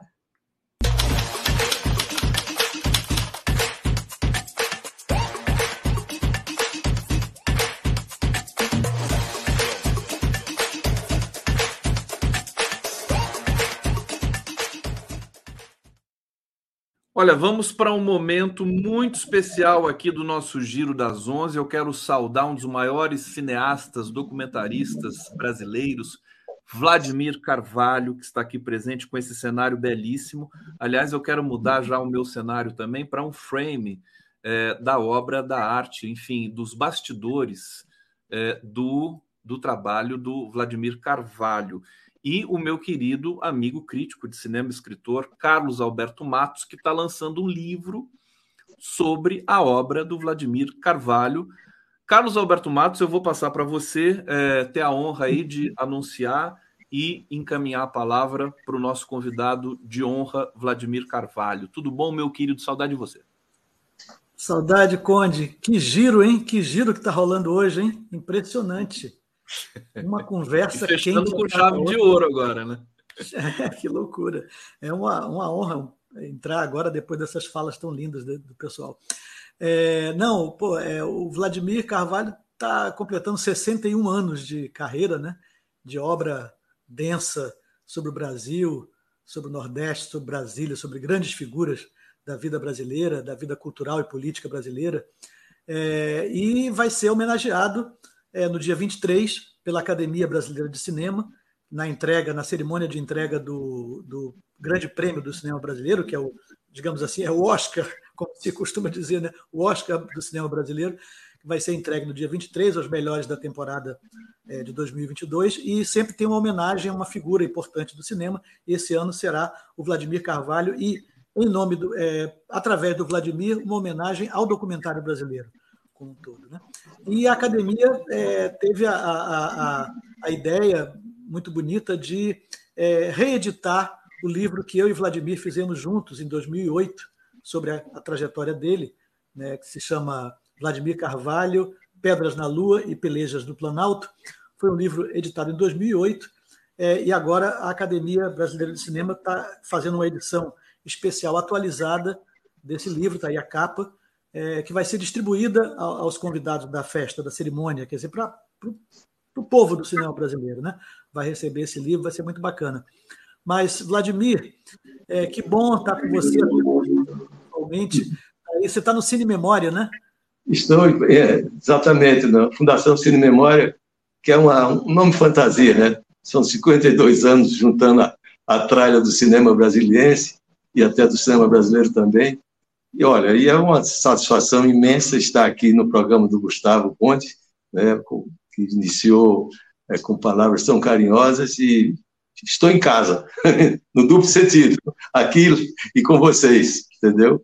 Pronto para qualquer é, pergunta e a gente poder bater esse papo que será, acredito, seja também do, do agrado de vocês totalmente em casa, meu querido Vladimir. Eu vou colocar aqui, eu já coloquei no bate-papo o link para quem quiser adquirir o livro. É, aqui está a capa do livro. Aliás, o, o, Carlos, eu vou, eu vou passar para você, encaminhar para o Vladimir tá. mais uma vez, depois eu vou fazer uma pergunta também, mas o título desse livro é fantástico: Pedras na Lua e Pelejas no Planalto. É, eu queria saber desse título, uh, começando com Carlos e indo para o Vladimir como, como o livro todo, é, esse título também é uma obra conjunta de nós dois, né? Porque o Vladimir tem um filme chamado A Pedra da Riqueza, é um curta-metragem feito nos anos 70, né, Vlad? É, é. E, e, que trata da, da, da extração de, um, de, uma pedra. Qual é a pedra, Vladimir? Xelita. Xelita. que é usada, que era usada pela NASA em, em naves espaciais, na construção de naves espaciais. Então, daí você imagina que uma nave leva um, uma partícula dessa pedra para o espaço sideral. Então, daí está a primeira parte do título, que é Pedras na Lua, que vem desse, desse filme A Pedra da Riqueza. E aí eu fiquei com Vladimir. Pedras na Lua tem que estar tá no, no título do filme. Agora, tem que ter mais alguma coisa. Pedras na Lua fica um troço meio de ficção científica, não tem sentido. O que mais que a gente pode fazer? Aí o Vladimir veio com a ideia: pelejas no Planalto. São as, as lutas que se travaram no, no, em Brasília desde os anos 70 também, com ele presente, registrando e tal. E aí o título ficou uma combinação das nossas duas ideias, Pedras na Lua e Pelejas no Planalto, que é uma, um título sonoro, né, Vladimir? É, é um título em parceria. um faz a letra, outro faz a música, entre aspas. Mas é como a luva. O, o, conteúdo desse, desse livro corresponde perfeito. Quer dizer, o título corresponde ao que o, leitor vai ler. É uma história de vida que o, o não completamente, não é uma biografia propriamente dita, mas é, é um universo que o, o Carlinho assim captou de uma forma maravilhosa. Ele é o o Copdesk da minha vida. Ô, Vladimir, deixa eu já me intrometer nessa, nessa sala de gigantes aqui. É, o, o, quais são as pelejas do, do Planalto? Quais são? Porque o pessoal está comentando aqui, olha, deixa eu só trazer um, um comentário aqui já do público, está se, tá se identificando. Olha, o Marcolino, Vladimir Carvalho, não são 60 anos de trabalho, são 60 anos de construção da memória do povo brasileiro. São essas as pelejas que você enfrentou em Brasília para construir essa memória? Exatamente. O que, o que me atraiu vindo para Brasília, aliás, é uma história pessoal que não, não cabe aqui, mas eu vim para um convite para ficar dois meses, fazendo uma colaboração com o Fernando Duarte na Universidade de Brasília, e fiquei simplesmente 52 anos na cidade. E o que mais me, me atraiu, o que mais me, me, me fixou em Brasília e elegi como a temática geral do meu trabalho, foi exatamente essa, essa, essa, esse perfil de, de centro nervoso da nação, a política. E do ponto de vista local, a, as distorções, talvez, daquelas ideias desenvolvimentistas de Juscelino, aquela, aquela, aquela proposta, vamos dizer assim, de, é, que foi tra, traduzida no, entre o vulgo, entre as pessoas que o, que o apoiavam, como um, um Eldorado, posso dizer assim, na, na, da construção de Brasília, né, trasladando para o Planalto Central, para uma região que não era cogitada, não é, até ali, aliás, foi cogitada, mas nunca se realizou esse feito notável que foi a mudança da capital do Rio de Janeiro para Brasília.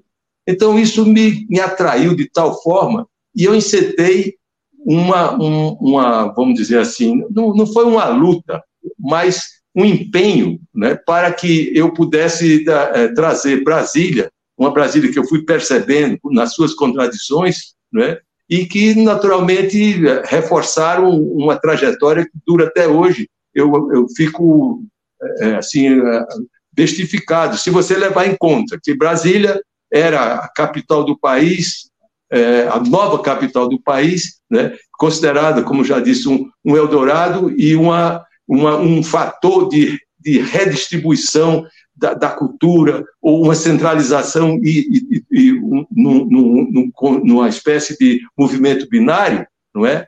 E aqui a gente poderia construir realmente uma cidade exemplar para o Brasil. Acontece que, hoje em dia, você já tem em Brasília, e isso também é uma forma de, de estar presente e, e, e motivado para que é, é, essas coisas sejam registradas. Hoje em dia, dizia eu, temos a maior favela do país, chamada, ironicamente, de Sol Nascente, entendeu? Já seria um, um outro filme, eu fiz um filme chamado Conterrâneos Velhos de Guerra, é, exclusivamente focado naqueles que vieram do Nordeste, especialmente, para a construção da, da, dessa, dessa grande é, pirâmide, digamos assim. Gente, eu tenho que me manifestar, porque eu estou emocionado aqui. Primeiro, já me apaixonei pelo Vladimir Carvalho, viu? Estou apaixonado aqui. Vladimir Carvalho, quantos anos você tem mesmo, Vladimir Carvalho? Eu tenho 88 anos.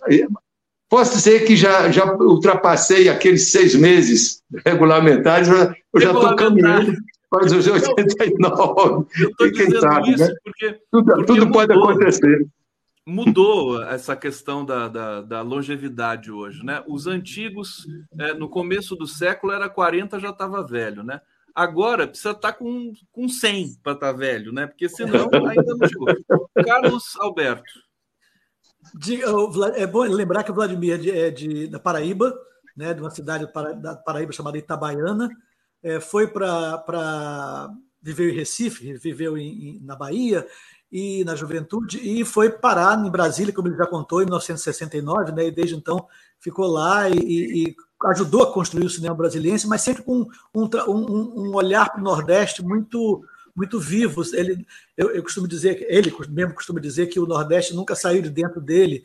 Então, o, filmes como Conterrâneos Velhos de Guerra, O País de São Saruê, que está aí uma cena do País de São Saruê, o, o camponês aí com a arma, é, que é uma metáfora maravilhosa é, das lutas populares, né? Mas o, o, Nordeste e Brasília são um binômio indissociável na, na obra do Vladimir. Né? E agora, Vladimir, eu acho interessante assim a academia escolher você para representar o documentário brasileiro. Você, como é que você se vê como representante do documentário brasileiro? Você é, é, assumiu que você queria fazer documentário, embora você em alguns filmes seus tenha uma, uma pegada de ficção, tenha uma pegada de invenção sempre, né? não são documentários caretas, estritos, mas é, essa foi uma opção sua de lidar com a realidade, né? a realidade nordestina, a realidade brasileira e a realidade brasileira. Como é que você se vê como representante do documentário brasileiro? Olha, Carlinhos, essa e Conde, essa foi uma, uma atitude, creio que baseada numa, num, num, certo, vamos dizer assim, simbolismo, compreendeu? Alguém, alguém teve essa ideia que, que eu confesso que foi foi assim um, como se fosse uma transfusão de energia para mim, porque aos 88 anos, né, você já trilhou uma, uma estrada de, de muito tempo, não é? E, e, eu fico, vamos dizer assim, entre, entre tímido e, e, e, ao mesmo tempo querendo aceitar, porque na verdade é um, é, me põe num, numa posição de grande responsabilidade, não é? Mas também me dá, a, a, me traz a ideia de de dever cumprido. O que eu tinha que fazer, e estou fazendo, é, é um compromisso de filmar o Brasil, filmar especialmente essa relação campo e cidade, que, que se tornou, como o Carlinho muito bem adiantou, um, um, uma marca do meu trabalho. Ora, eu filmei principalmente o, o início, né? depois que vim para Brasília, eu, de certa forma, fui substituindo essa temática sertaneja nordestina pelo, pelo, pela a URBS, digamos assim, a URBS que é Brasília, com o seu significado, com a sua simbologia. Então, eles tiveram essa ideia de fazer uma, uma homenagem, e, e, coincidentemente, eu estava na estrada, eu estava, eu tava, era a minha vez. Eu, me sinto assim, encabulado com essa coisa, porque não. Aliás, foi coisa que eu nunca pensei em receber um, um, uma, uma homenagem tão significativa e de tão alto coturno como é esse do, da Academia Brasileira, de Cinema. Legal, é Vladimir. Diz uma coisa, diz uma coisa, como é que você, como nordestino, como é que você vê essa, essa, você acompanhou essa coisa do Zema, do, do governador de Minas, que propôs um maior protagonismo político à frente do Sul e do Sudeste contra os estados do Norte e do Nordeste, essa coisa meio separatista, meio hierarquizante entre o sul e sudeste, o norte e o nordeste. Você viu isso do, do, do Zema? Eu, eu, estou ofendidíssimo. Eu nunca vi o tamanho de descalabro. Como que um governador, um homem com a responsabilidade de dirigente, um líder político, que se sai com uma, uma coisa tão estapafúrdia, tão maluca como essa, de discriminação, é? de, de desrespeito, inclusive, pela nacionalidade que é una, que é completa, que inclui todas as possibilidades de, de, de, vamos assim, de distribuição da renda, digamos assim, porque no fundo a, a coisa se reduz a essa, essa, vamos dizer assim, essa peleja que se dá entre eles, de pegar o seu pedaço, essa coisa toda, é, é de uma, de uma, vamos dizer assim, é de uma baixeza, chega a ser de uma baixeza total. Eu eu fiquei envenenado, como diria um sertanejo, com raiva. É a cara da extrema-direita que está. É a extrema-direita atuando, infelizmente, com uma brecha, porque esse homem se elegeu em Minas Gerais governador, se reelegeu e tudo mais. Mas que ideias, que coisas de maluco é essa? De discriminar o, o norte e o nordeste. Ô, gente, olha só, o pessoal aqui se manifestando com relação ao Vladimir, Leila Jenkins, viva, viva Vladimir Carvalho, Elizabeth Beth Andrade, fiz mestrado na ECA USP, no cinema documentário, na época foi meu orientador Tomás Fascas. É, amo cinema nacional, aqui ela está dizendo, manifestando aqui, que também deve conhecer o Vladimir, a obra dele, Vânia Schumank, que pessoa inspiradora. E, deixa eu ver aqui, Marilene dos Santos, Vladimir também amei, pessoa linda, Lígia Bahia. É, a gente se apaixona de cara, né? Eu estou impressionado aqui, Carlinhos e Vladimir, com essas imagens aqui desse filme, que eu coloquei aqui para ilustrar um pouco. É, fala um pouquinho disso. Pra, eu estou encantado com a fotografia, com, com a força dessas imagens. Olha só, olha isso, gente. É o Saruê, é, né? Isso, isso. É o Saruê. Eu queria, é, rapidamente, assim, vocês falarem, Carlos, um pouquinho sobre isso. Claro. E, e, eu queria também saber o que, que, tem no livro, né? Que vai ser esse livro, tá. quais são as. Qual é a, a esse, esse escopo narrativo do filme. Olha que imagens fantásticas. Carlinhos, você, depois Vladimir. Tá, não, o, o livro é, ele é um, um, um apanhado, assim, realmente, é, não chega a ser uma biografia, mas é um apanhado biográfico que trata da trajetória do Vladimir desde da, da Paraíba até recentemente. Ele foi feito originalmente em 2008, portanto ele parou ali no Engenho de Zé Lins, que foi o filme que o Vladimir tinha feito até então. Esse link que eu botei aqui, que você passou para o pessoal na, na, na, no comentário, é o link do livro original de 2008, tá? que é o que está disponível para as pessoas baixarem gratuitamente em PDF ah, na, no, no, site da imprensa oficial do Estado de São Paulo, que foi quem editou o livro em 2008. Era uma coleção chamada Coleção Aplauso, em que todos os livros eram feitos por jornalistas a partir dos depoimentos dos personagens. Né? Então eu passei é, meses conversando com o Vladimir, a gente revia os filmes juntos e tal, e eu ia anotando e gravando as conversas com ele, depois eu fiz esse, esse redigi esse, esse texto e ele aprovou e foi assim feito o livro. É, agora, para essa edição da academia, eu atualizei com os filmes mais recentes, né, e depois disso, do Engenho Zé Liz, ele já fez é, Rock Brasília, fez é, Cícero Dias, o filme sobre Cícero Dias, é, fez o filme sobre Giocondo Dias, o líder comunista. É, então, ele foi, ele foi atualizado e vai ser distribuído aos convidados da festa. Eu espero que, de alguma maneira, esse, esse livro possa também chegar a, a, ao público mais geral, de alguma maneira, em algum momento, nem que seja como e-book.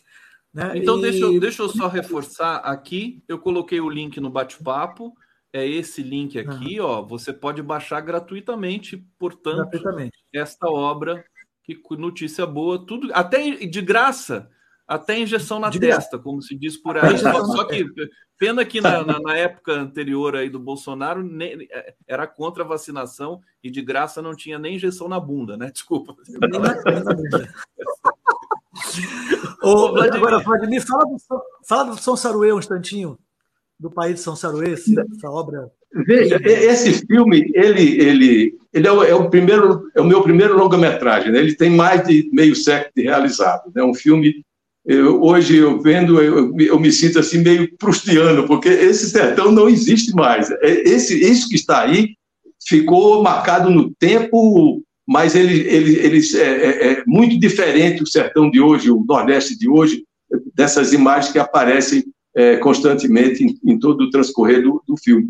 E é um filme inspirado, de certa forma, num cordel, num livrinho de, de cordel, que se chama Viagem a São Saruê, em que o, o, o poeta, o cordelista, descreve uma terra benfazeja, inteiramente simbólica, é, é alguma coisa do, do, do, milenária, digamos assim. O homem sempre pensou, o, o homem sempre almejou, principalmente, essa coisa de um, de um, de um paraíso.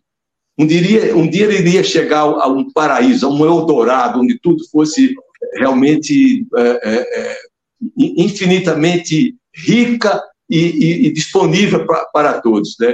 Um lugar onde o, o, céu era forrado de ouro e os rios é, é, é, emanavam leite e mel. Os, os rios corriam em, em grandes cheias de, de mel e, e leite. Né? A, a, o dinheiro, contraditoriamente, a presença do dinheiro é que atrapalha às vezes. O dinheiro nascia nas árvores, você colhia as notas das árvores, é, o dinheiro né? não ia no banco, enfim. Uma coisa extraordinária. Os homens poderiam ter tantas mulheres quanto fossem capazes de possuí-las. É uma coisa assim extraordinária, né? paradisíaca.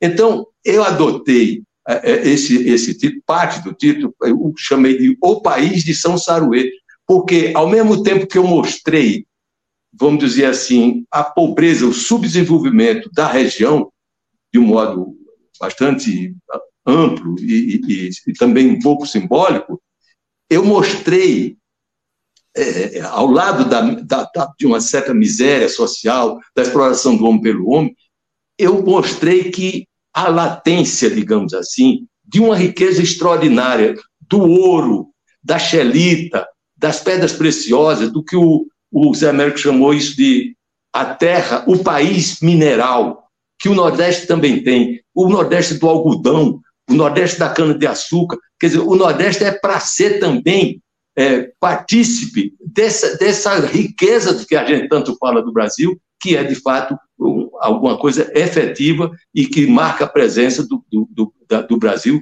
no mundo também, como uma, uma, um grande celeiro de, de, riqueza que pode ser partilhada com, com a sociedade, com aqueles mais pobres, aqueles que não tiveram a oportunidade de chegar a, a, ao desfrute dessa coisa. Então, é, é quase que uma contradição, é, entende? Eu, mostrei uma face e a outra que, que, que, que nos deprime muitas vezes, mas que nos impulsiona para continuar na lista, na luta para a libertação dessa região tão importante para, para todo o país. Eu estou me perguntando aqui, a gente já está, infelizmente, no final do programa, mas eu estou me perguntando se não tem um documentário sobre o Vladimir Carvalho, Carlos Alberto Matos. Tem, tem vários. Porque essa fala tem?